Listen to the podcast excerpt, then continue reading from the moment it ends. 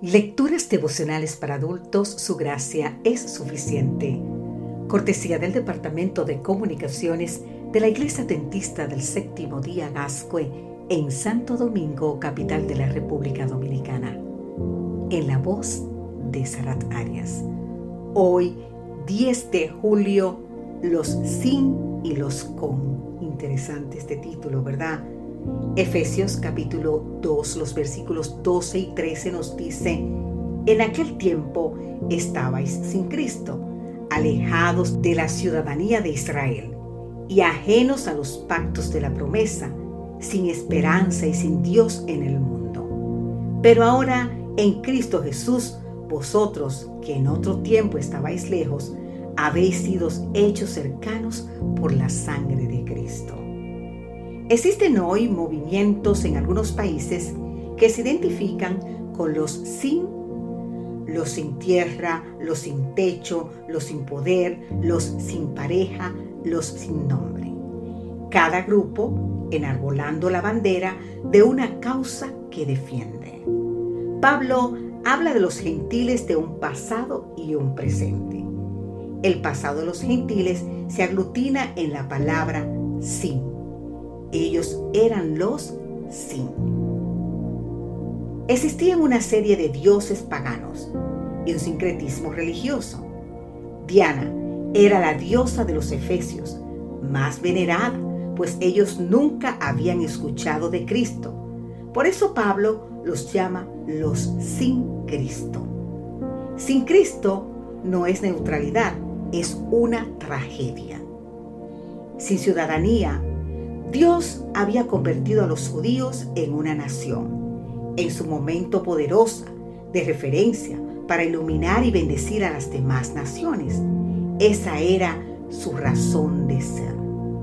Sin pacto, Dios había establecido su pacto con los judíos, que por extensión había de alcanzar a los gentiles.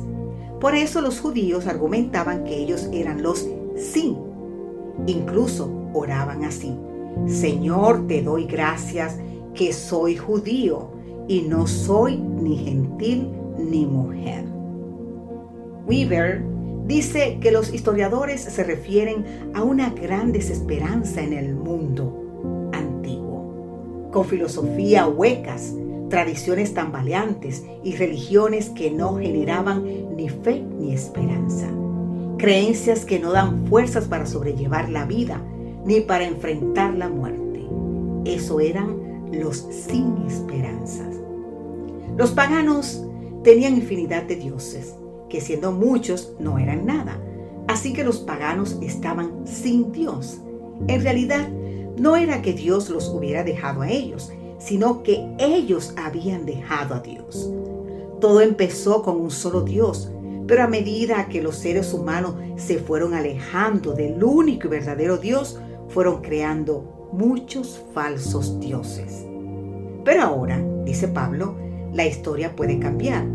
Es que ni los efesios ni nosotros necesitamos ser los sin, porque Dios nos ha llamado para ser los con, los conectados con Dios, los con esperanza, los con un pacto, los con una ciudadanía, los con Cristo. Querido amigo, querida amiga, los sin son vencidos, los con son invencibles. No hay nada que parezca más impotente que la persona que siente su insignificancia y confía plenamente en Dios. Y en realidad no hay nada que sea más invencible.